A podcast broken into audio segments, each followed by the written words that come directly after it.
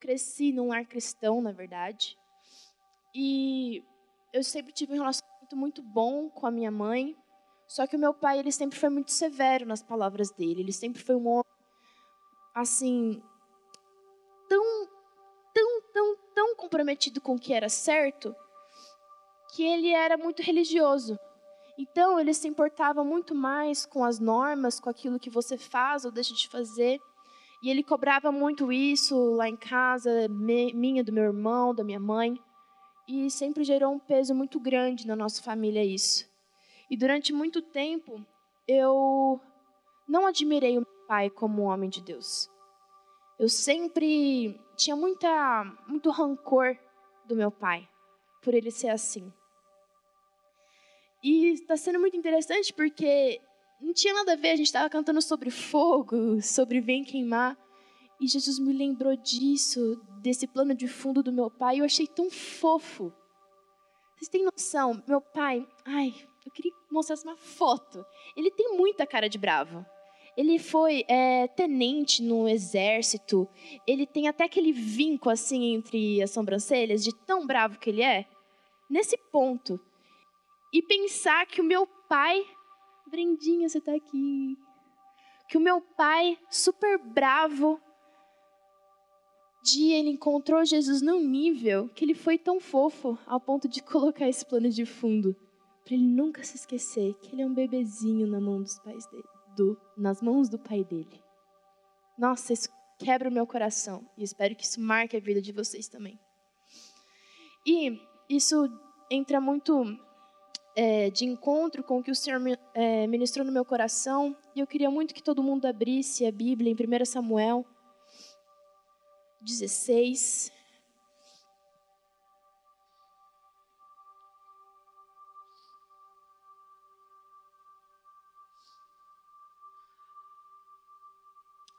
Primeira Samuel 16, versículo 7.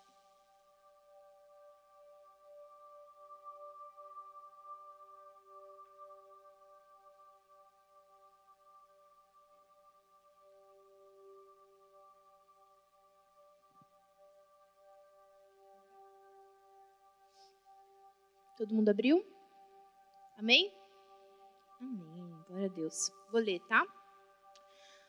O Senhor, contudo, disse a Samuel: Não considere sua aparência nem sua altura, pois eu o rejeitei. O Senhor não vê como o homem. O homem vê a aparência, mas o Senhor vê o coração. Vou contextualizar. É, nesse capítulo, Samuel é chamado por Deus, enviado por Deus para ir até Jessé, pai de Davi, e para escolher novo rei. Muitos de nós já sabemos que Saul era um homem alto, bonito, forte, um grande guerreiro, maravilhoso. Ele cumpria com todos os quesitos de aparência que um rei daquela época deveria ter.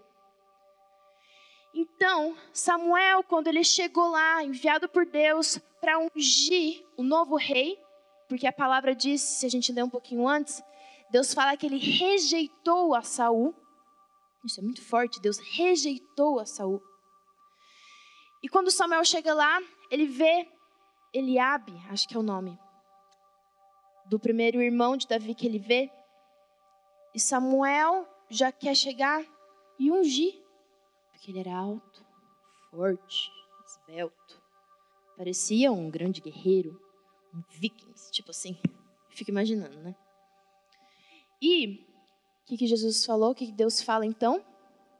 Não considere sua aparência nem sua altura, pois eu o rejeitei. O Senhor não vê como o homem, o homem vê a aparência, mas o Senhor vê o coração. Samuel era um profeta ungidaço. Ungidaço. Tem dois livros na Bíblia só sobre o que Deus fez através desse profeta. Mas ele era homem. Então a primeira coisa que ele fez foi ver a aparência. Isso me leva a pensar em como que nós, como igreja, como seres humanos, estamos tão viciados em valorizar a aparência. Não estou dizendo se é gordo, é magro, se é loiro, ruivo, sei lá. Eu estou dizendo de como, qual é a imagem que as pessoas estão passando para a gente. E a gente é tão inocente ou tão viciado mesmo em já aceitar essa aparência que a gente não para para orar para o Senhor, falar: Senhor, me revela o coração dessa pessoa. Então a gente vê uma pessoa comunicativa. Quais, que são, né, os, é, as características que cumprem uma pessoa de Deus? Comunicativa, gente boa, fala com todo mundo, né? Não é nariz empinado. Uma pessoa que sabe da Bíblia, tem os versículos ali na ponta da língua, ora bonito, né? Não gagueja quando ora. Fala assim, ô, oh, é, fala com fulano ali, ora por fulano. O cara já vai, tal, tal, tal, tal, tal, tal, tal. Mas, isso tudo é performance. É aparência. E muitas vezes a gente se deixa levar, assim como Samuel se deixou levar por essa aparência. E nós precisamos nos levantar com discernimento. Amém? Samuel só se posicionou e falou: Esse não, porque ele escutou ao Senhor. Amém? Então, hum, beleza. Quando a gente para para olhar ao nosso redor, a gente pensa: homens de Deus são aqueles que são famosos, têm visibilidade, certo? Certo, gente, a gente pensa assim. Aquele que tem muitos seguidores no Instagram, aquele que prega no Brasil inteiro, se prega no Brasil e fora do Brasil, nossa, esse cara é muito ungido. Quanto mais visibilidade, mais crédito a gente dá para a unção que o Senhor derramou naquela pessoa. Fala de mim. Se alguém me segue no Instagram, daí eu vou lá ver, vou stalkear vejo que, sei lá, uma menina que canta, é, louvor na igreja local dela, tal. Mas eu olho ali, ah, 3 mil seguidores. Ah. Não é verdade? É verdade ou não? É verdade. Agora a pessoa tem mais de 10 mil, já pode fazer o arrasta aqui? Nossa, essa é top. Essa realmente deve ser de Deus. Então a gente vê como existe uma troca de valores na nossa geração. Mais do que nunca. Na geração dos nossos pais, dos nossos avós, não existia rede social para a gente ver quantos seguidores. Existiam os grandes seminários, grandes convenções, mas não era tão valorizado como é hoje. É um, muito Black Mirror. É uma coisa muito absurda, muito além. E hoje o Senhor nos chama para abrir os nossos olhos, para a gente romper esses paradigmas paradigmas.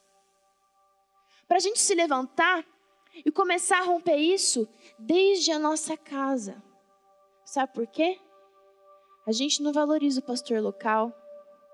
A gente não valoriza a irmã Lucinha, que dobra o joelho e ora, tanto quanto a gente valoriza os caras que estão lá na conferência, não sei na onde. Os caras que foram pregar na Europa inteira me dói o coração em ver gente valorizando mais palavra de gente que vem fora do que muitas vezes a palavra que o Senhor ministra no nosso coração aqui. Sabe, a gente precisa abrir os nossos olhos e quebrar esses paradigmas. Sabe aquele ditado: a grama do vizinho é sempre mais verde? É isso que a gente precisa ter consciência. Amém? Uou! então, eu queria que vocês fossem comigo lá em Mateus 18.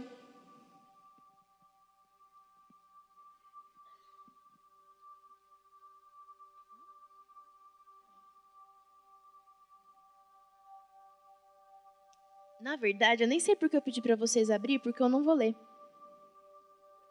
Só deixa salvo aí, gente, depois vocês leem. Nesse versículo, nesse capítulo, é uma conversa entre dois seguidores de Jesus. E eles perguntam: Jesus, mestre, quem é o maior no reino de Deus? O que, que Jesus fala? Alguém se lembra?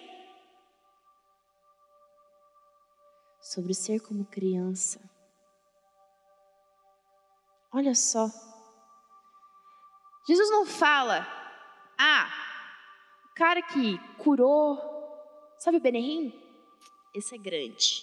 Sabe Judas? Perdeu a cabeça, coitado. Esse é grande. Não. Jesus falou: aquele que é como uma criança, que recebe o reino como uma criança. Você vê como os nossos valores estão todos trocados? A gente acha que porque a gente tem uma posição dentro da igreja, porque a gente tem um contato famosinho, a gente acha que a gente é mais importante do que o outro. A gente fica vivendo em arrogância, em orgulho, achando porque o outro, porque a gente tem mais tempo de igreja do que o outro, a gente é mais amado por Deus. Hipocrisia, religiosidade. Isso precisa ser quebrado nas nossas vidas. Nós precisamos tomar posicionamento. Sabe por quê? Porque Jesus não está nem aí para a sua visibilidade terrena. Jesus não está nem aí para quantos seguidores você tem. Ele não está nem aí se você curou mil ou dois mil. Ele está aí para a sua motivação. Ele está aí se você está escutando Ele e sendo humilde o suficiente para reconhecer os seus erros e mudar.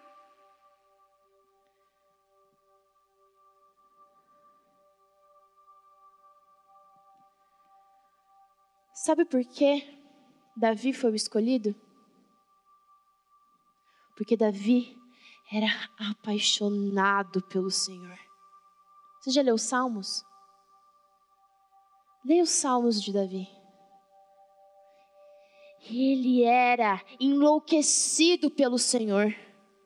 O temor que ele tinha diante do Senhor era tão grande que quando Samuel foi e confrontou ele pelo pecado dele, ele não falou: Não, mas calma lá, pô. A mina estava pelada ali na minha janela, não era bem assim. Ele não argumentou o pecado dele. Ele não manipulou os fatos. O que ele fez? Rasgou as vestes e pranteou diante do Senhor. Se arrependeu. Sabe qual é a posição que o Senhor valoriza? Humilde, servo. Você acha que porque você canta no louvor, porque você é da intercessão, você é mais espiritual que as outras pessoas? Você acha que porque você tem o dom de línguas, porque você tem os sonhos proféticos, você é melhor e mais crente que os outros? Não é. E o Senhor nos fala isso. Sabe por quê? Tudo aquilo que é performático, tudo aquilo que é performance, você levanta as tuas mãos, canta, pula, uhul. Mas o seu coração, a tua motivação não é engrandecer o nome do Senhor, não é fazer ele feliz, é só se aparecer, não está valendo de nada. Você está orando pelas pessoas, evangelizando só para você ser famoso? Só para você ganhar dinheiro de oferta? Ou você está fazendo porque é o que o Senhor está te chamando para fazer? Sabe aonde a gente vê o comprometimento das pessoas com Cristo? É quando a gente chega e fala assim, irmão, cara, você está fazendo um negócio e não está muito legal, tal, pensa nisso. Daí você fala, não, mas eu sou isso e aquilo, eu tenho os meus motivos, a minha razão. Beleza. Chega outro cara e fala, outra pessoa e fala a mesma coisa. Irmão, tem isso aqui, repensa, tal, você não acha que dá para você mudar isso aqui? E você argumenta, argumenta, argumenta. Um negocinho desse tamanho. Se você não consegue se comprometer com o Senhor, num negocinho desse tamanho, como que você vai fazer grandes sacrifícios para se manter santo diante de Deus? Sabe por que Jesus usou uma criança de exemplo? pela inocência, pela pureza. Nós precisamos ser apresentados santos diante do Senhor. Frequência em igreja nunca levou ninguém para o céu. Boa intenção nunca levou ninguém para o céu. Existem leis bíblicas. Honra pai e mãe, não mata, não mata ninguém, não adultera. Mandamentos. Mas mesmo se você cumprir os mandamentos sem a motivação certa, com a motivação de ganhar visibilidade humana, você não está fazendo, não está construindo a sua casa na rocha que é Cristo. Você não está construindo a sua vida em Jesus. Você está construindo no seu próprio ego. E sabe como a gente cai no engano? Sabe como a gente se acostuma a viver nessa vida de aparência, nessa vida mecânica, nessa vida que mata a gente e a gente nem vê. Quando a gente para de ouvir as pessoas que estão ao nosso redor. Quando a gente para de ter humildade, de falar, cara, Mateus, não acho nada a ver o que você está falando, mas eu vou orar. Pelo menos isso a gente tem que fazer, como cristãos humildes, vivendo em família pelo menos parar um pouquinho para refletir. Esse é o mínimo que a gente tem que fazer. Um dia me falaram e eu pareço ser muito brava. Depois da pregação, né? E eu falei, cara, quem me conhece de perto, o Vitor sabe que eu não sou brava. Que eu sou mais brincalhona, nananana, né? e eu falei, então, eu não acho que eu sou brava, mas se três pessoas, não foram uma, não foram duas, foram três pessoas falaram a mesma coisa para mim, pelo menos repensar o que eu estou fazendo, eu vou fazer. falei, poxa, o que, que eu posso fazer para mudar isso? Sabe por quê? Porque eu sei quem eu sou. Eu não me ofendo quando alguém me dá um toque. Porque eu sei o que eu sou. Eu sei que eu não sou arrogante, narizinho empinado. Então, quando alguém me dá esse toque, eu falo: eita, tô meio sem noção, vou melhorar. Tem muitas coisas, muitas áreas da minha vida que eu tenho maior dificuldade. Que a pessoa vem me dar um toque e fala: eu, querida, você não sabe da vida de oração que eu tenho. A gente não é perfeito. Mas o foco é esse andar em humildade, andar em santidade. Jesus queimou muito no meu coração para que a gente aplique isso não só ministerialmente. Ai, Camille, não tem um ministério, Deus não me chamou para pregar e tal.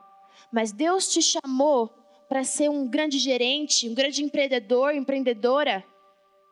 Você tem que ser humilde, constranger as pessoas em humildade. É assim que a gente cresce. É assim que a gente evolui. Lembra de Davi.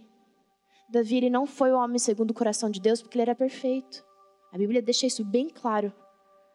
Mas porque ele tinha tanto temor e tremor diante do Senhor, que ele não estava nem aí para a posição que ele tinha, para o dinheiro que ele tinha, para a aparência.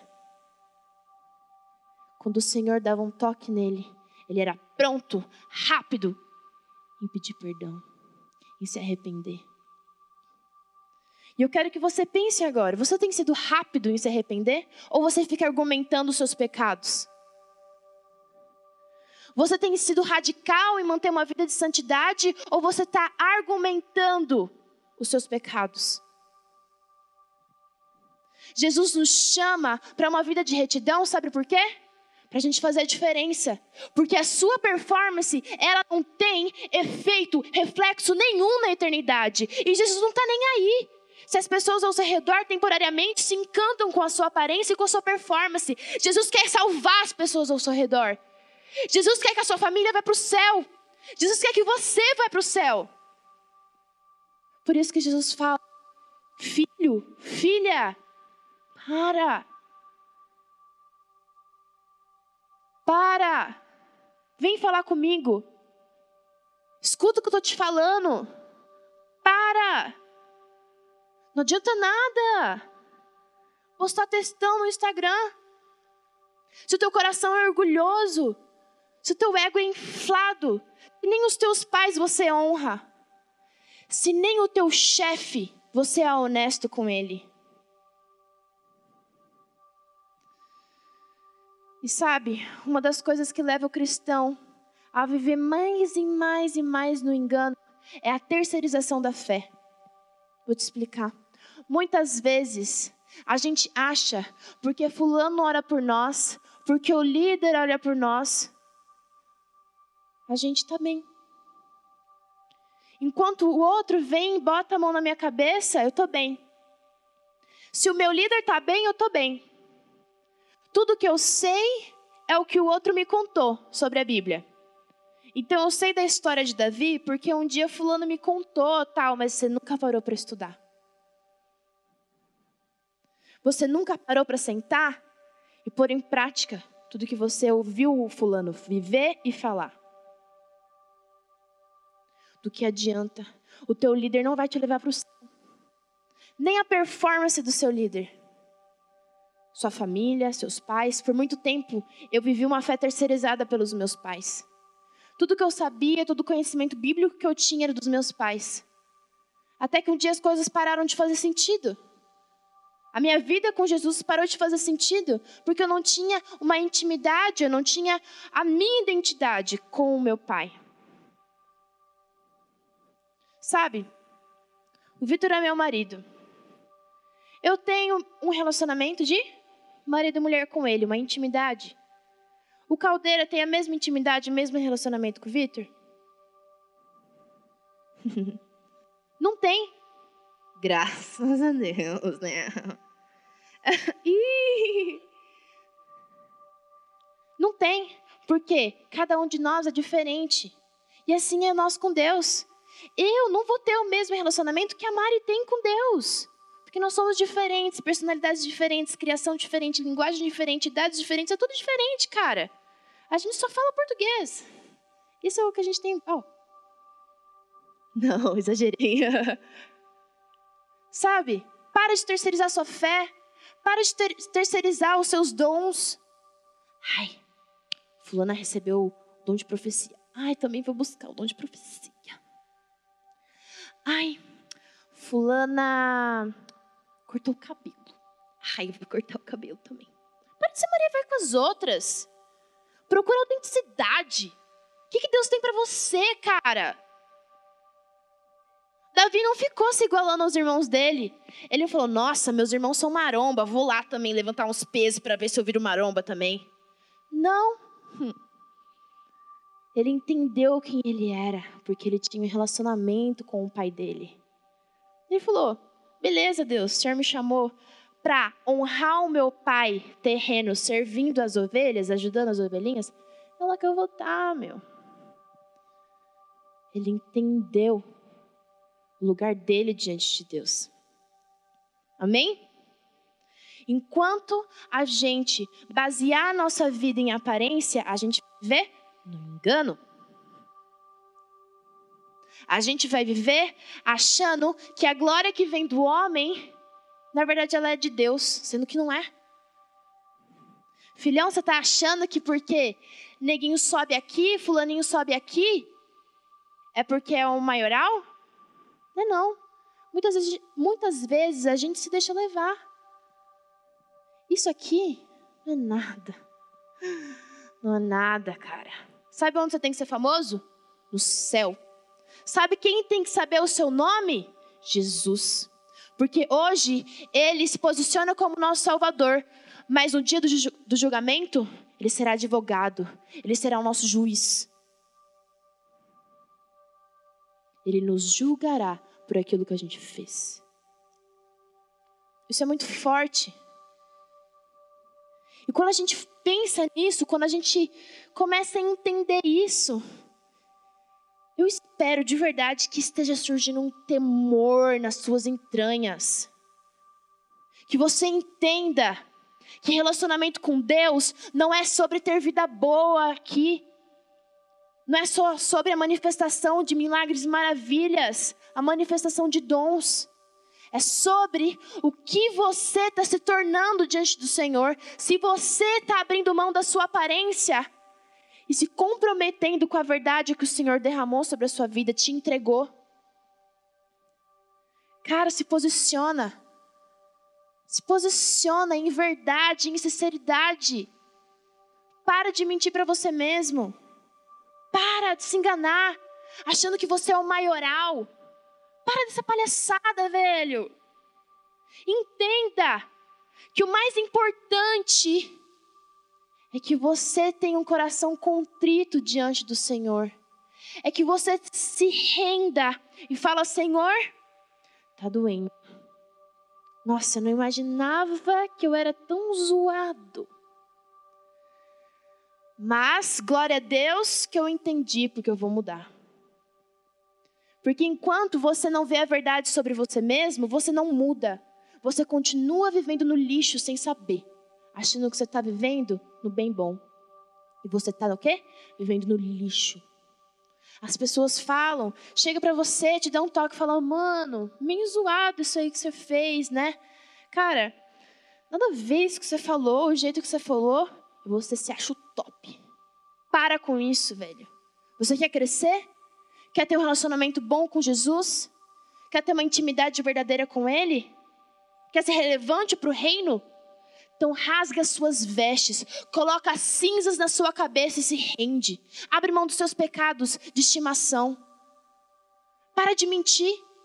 Para de ser guloso, preguiçoso. Tudo isso é pecado, sabia? Não estou falando isso porque é fácil para mim, porque bate aqui em mim também, viu? Mas a gente tem que se posicionar. Nós não teremos uma caminhada perfeita, mas a intenção, a nossa motivação tem que ser ser igual a Jesus Cristo. Meu, se você nem isso tem em mente, cara, e aí? O que, que vai ser da sua vida? Se você acha que você está bom assim.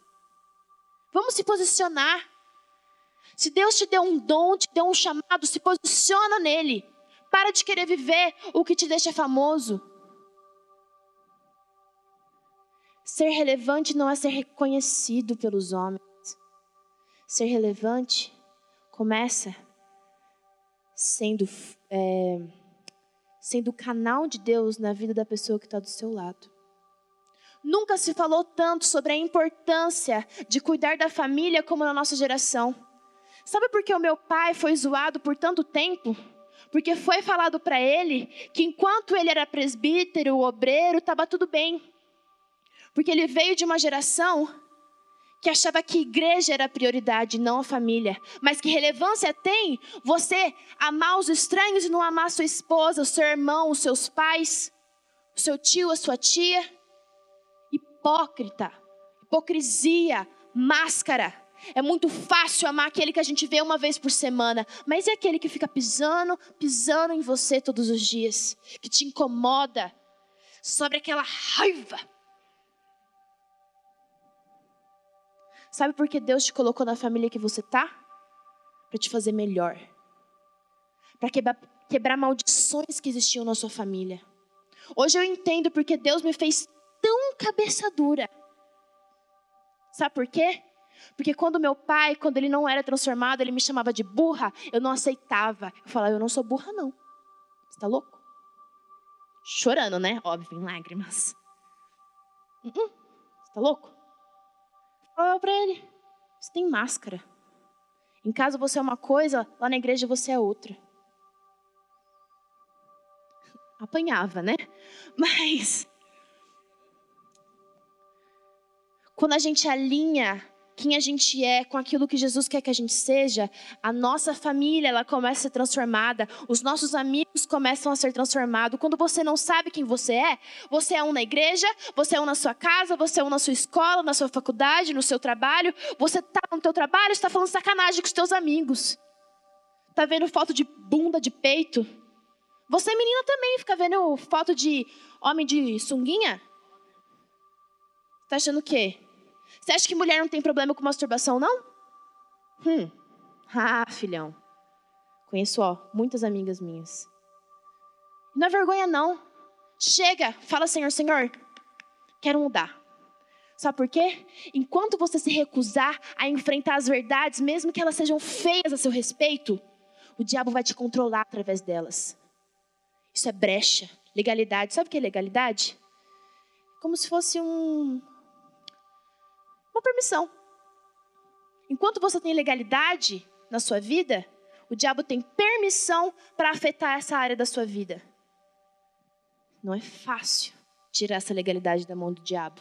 Mas a gente tem que se posicionar. Gente, o que eu mais faço nessa vida é chorar. Eu falando brava assim, nem parece, né? O que eu mais faço na minha vida é chorar. O Vitor é prova. Choro igual uma coitada. Sabe por quê? Se posicionar em verdade dói e é humilhante. Ter alguém olhando para você e falando, cara, você é assim, assim, assado, é humilhante. Esmaga o teu ego. Diz uma coisa que o Borges, o Felipe Borges fala: homem morto não sente dor, tá doendo porque ainda tá vivo. Tá bom, Deus? Vai doer? Vou berrar aqui igual uma coitada, mas eu vou berrar. Mas eu vou vencer. Sabe por quê? A palavra do Senhor fala que a alegria do Senhor é a nossa força. Você acha que vivendo no engano está fazendo teu pai feliz? Tá não. Mas quando você está enfrentando as verdades a seu respeito, eu tenho certeza que ele está com um sorriso de orelha a orelha. Ele está falando: essa é minha filha, esse é meu filho. Bora, vem cá, vou te pegar no colo e a gente vai passar por isso juntos. Não é à toa que Jesus deixou o Espírito Santo para nos auxiliar, nos consolar. Essa palavra é para todo mundo aqui, viu? Não salva nenhum, nem eu. Se você está achando que essa palavra não é para você, ego. Está argumentando as coisas na sua cabeça. Repreendo isso agora em nome de Jesus. É o diabo querendo manipular a sua mente. Sabe por quê? Tá perfeito, filho? Por que, que você está no céu então? Está aqui ainda. É porque Jesus quer que você seja transformado em alguma área ainda. Mas, você acha que vai cair uma mensagem assim, do céu, um papelzinho. Filha, você tem que mudar nesta área. Não é assim não. Se eu fico fugindo do Vitor e ele fica falando comigo, você acha que eu vou escutar o que ele tem para ele que ele está me dizendo? Não, eu tenho que parar. Fala, Vitor. Não é fácil, gente. Mas existe um desejo em mim que é incessante em fazer o meu pai feliz, em ter uma vida de eternidade com o meu amado abundante abundante, mesmo que doa. Mateusão está indo lá para Portugal. Você acha que está sendo fácil? Não tá não. Mas ele entendeu que a escola que o Senhor entregou para ele, ele sabe que ele vai ser melhor depois disso. Porque ele está escutando a voz de Deus sobre a vida dele. Escutando o que Deus está falando. Mateus, você precisa melhorar nisso. Bora, vem. E ele está indo. Se você se recusa a entrar nas escolas que o Senhor te colocou dentro, você não vai crescer, você não vai amadurecer. Se posiciona, acorda, vamos lá. Amém? Glória a Deus. Eu quero ser melhor, cara. Tô cansada das minhas emoções me controlarem, das minhas feridas, dos meus trauminhas me controlarem, do capeta pegar e ter ferida ainda para me incomodar, caramba. Eu quero uma vida de paz. Eu quero uma eternidade abundante com o meu Senhor. A gente tem que se posicionar. O capeta vem e fala: É, tá vendo Fulaninha? Tá tendo mais visibilidade que você, hein? Ah, tá vendo o cara ali, ó? Tá namorando, e você? Solteirão, né? Ô, oh, coitado. O diabo sabe aonde cutucar. Mas vai de você se posicionar e falar: oh, aqui não. Jesus, já entendi que essa área está fraca. Me ajuda, vamos lá. O que, que eu preciso fazer para mudar? Quando a coisa vem, dói, arde, você fala: eita, piga, preciso me posicionar. Se a palavra daquela pessoa contra a sua vida ainda te incomoda demais, você precisa liberar perdão e buscar cura. Porque o diabo vai continuar usando, continuar usando, usando, usando, para você perder o foco. Sabe por que o diabo gosta de valorizar essas picuinhas na nossa vida? para você perder o foco da grande guerra, que é a nossa guerra até a salvação, até a eternidade. É nisso que tem que estar o seu foco. Teu foco tem que estar não que droga, aquela pessoa. Não, filhão.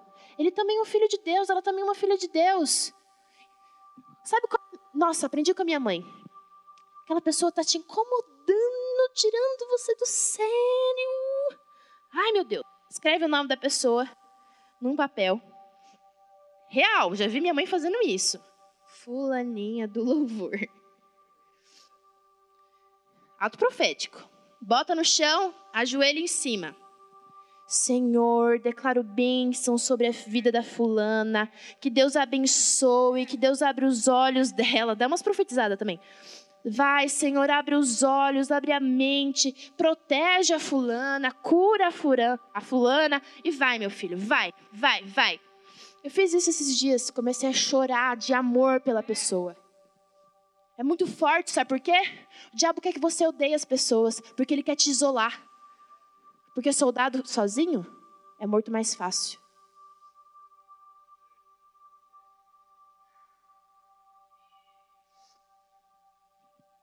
Eu quero agora que você pense. Vou te fazer algumas perguntas. Eu quero que você responda aí na sua mente. Primeira pergunta: quando as pessoas vêm te confrontar sobre alguma coisa, ou te dar um toque, às vezes nem um confronto, tipo, meu fulano, olha isso aqui que você está fazendo. Às vezes só um toque, tipo, ô oh, meu, não vem de chinelo no culto. Brincadeira. E você já fica todo, nossa, caralho, mas eu? eu? já fica argumentando. Você precisa orar, cara. Teu ego tá falando mais alto. Tá te impedindo de crescer. Você tem bons amigos ao seu redor? Estou dizendo você ter vários. Pode ser até tua irmã, teu irmão, que é teu melhor amigo. Você tem gente que caminha do seu lado, te suporta? Se não, sabe por quê? Ninguém te aguenta. Eu vivi isso, esse confronto na minha vida. Sabe por quê? Eu queria meter o dedo na cara de todo mundo, mas não aguentava ninguém meter na, na minha cara. Jesus me levou a viver dois anos tendo só minha mãe de melhor amiga. Sabe por quê? Era a única que eu respeitava para botar a mão na minha cara e falar: Você está errando nisso, minha filha. Para eu entender que eu era insuportável, arrogante, vaidosa. Você tem que crescer. Por isso que o Senhor construiu a coinonia, a comunhão, para que a gente andasse junto, crescesse junto pedra afiando pedra. Porque, cara, não adianta nada eu ficar falando para você, eu sou sua amiga, eu te amo, eu quero te ver crescer. Mas, meu, eu tô há um ano te falando para você mudar isso, e você fica argumentando, argumentando, eu vou largar a mão de você. Isso já aconteceu com você? Comigo já. Outra coisa, as pessoas têm essa liberdade, fala assim, de discordar com você? Bia, nossa, não concordo com você. Ou você eleva a sua voz num tom e você é tão vaidosa e pomposa ou pomposo e que as pessoas nem conseguem falar. Ô Delegreda, abaixa essa guitarra aí, velho.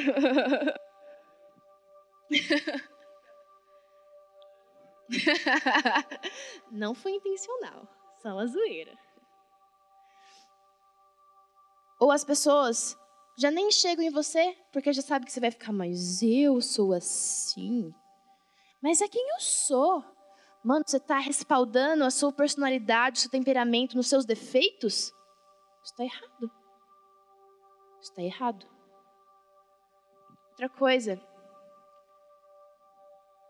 Você assume os seus erros ou você se vitimiza? Porque tem os dois lados. Ou você vai, nossa, porque eu, mas eu oro, eu leio a Bíblia. Ou você vai, ai, eu sou um pedacinho de cocô mesmo, né? Ai, eu fazer tudo errado mesmo. Caramba, meu, só tô te falando nessa área aqui. Não dá raiva, me dá raiva. Assim, ei, não, não, não, não.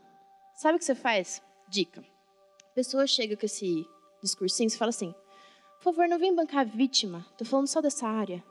A pessoa já fica, ai. Oi, tudo bem? E se você é essa pessoa, acorda. As pessoas já estão de saco cheio de você e você nem sabe. Se posiciona.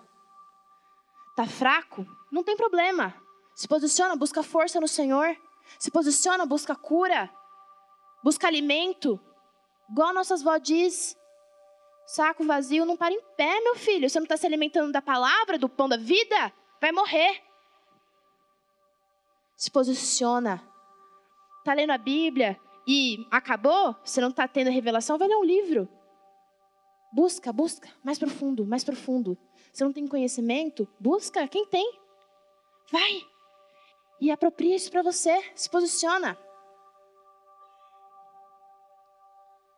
Que tipo de legado você tem deixado na sua casa, no seu trabalho, na sua igreja, na sua escola? É um legado narizinho empinado, cachorrinho bravo, argumentador, cansativo, não aceita não de ninguém, mimado, criança birrenta? Ou é uma postura de tudo bem, cara, fiz isso que te magoou, não foi minha intenção, mas me perdoa. Sabe por que a gente tem a mania de justificar o sentimento do outro com a nossa intenção? Mano, às vezes eu falei algo para Letícia que ofendeu ela e não foi legal. Ela ficou triste. Mano, não importa se a minha intenção foi essa ou não, mas ela ficou triste. Isso tem que quebrar o seu coração. Tipo, caramba, eu deixei a Letícia triste. Nossa, vou mudar mal, foi mal aí. Se posicione em humildade, em amor, em compreensão, compaixão, mesmo que seja a sua mãe chata, sua tia chata. Cara, Deus te colocou nessa família aí porque Ele sabe que você é forte o suficiente para enfrentar a barra. Isso é uma verdade sobre a sua vida. Amém? Glória a Deus. E agora eu quero perguntar para vocês. E eu quero que vocês me respondam, tá? Vocês querem viver uma vida de engano? Vocês querem viver uma vida de manipulação debaixo do diabo? Vocês querem viver vocês querem viver uma vida sem alcançar a plenitude do Senhor para ti? Não quero não. Quero viver em plenitude tudo o que o Senhor tem para mim. Agora deixa eu te perguntar: você está preparado para fazer os sacrifícios que você vai ter que fazer? Para se humilhar diante das pessoas? Dói. Dói. Porque uma vida tendo um compromisso com a verdade não é fácil. Dói. As pessoas te julgam. Às vezes, até o perdão que você entrega para a pessoa, a pessoa usa contra você. Mas você não está fazendo pela pessoa. Você está fazendo porque é o que Jesus te mandou fazer. A sua motivação não está em agradar o fulaninho, o ciclaninho. Está em agradar o coração do seu pai. Tá me entendendo? Eu espero que isso esteja embrulhando teu estômago, te dando um incômodo absurdo para você se posicionar. Deixa eu te falar. Não vai ser de hoje para amanhã não, viu? É uma vida todo dia, acordando, falando: Vamos lá, Jesus, é nós, é nós. Sabe por quê? Jesus está contigo, cara. Paulo fala sobre uma fé ousada. Vamos ser ousado. Eu, eu gosto muito daqueles, daquela dança maori, sabe? Que ficam assim, fazendo umas caras. Quando eu penso, quando eu leio essa frase fé ousada, penso nisso, tipo, yes, pode vir, porque eu sei que o meu Deus está comigo. Mesmo quando eu estou no chão, no banheiro, chorando, em lágrimas, ah, isso vem em mim, Senhor. Me possua com a fé, que fé também é dom. Fé ousada, me enche.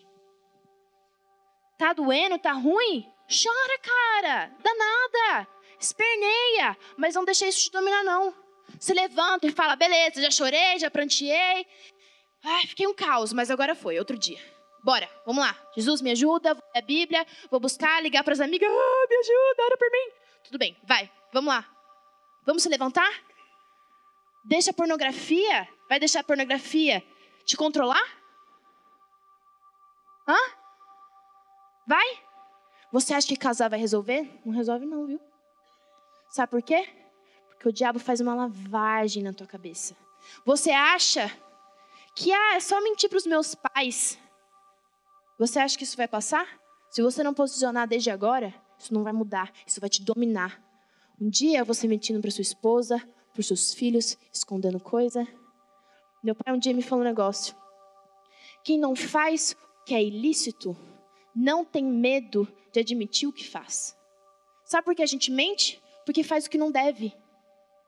Para de fazer o que você não deve fazer. Teu problema de mentira vai ser resolvido, te garanto. Não tem nada para esconder. Amém? Vamos se posicionar como cristãos, como amantes do Senhor.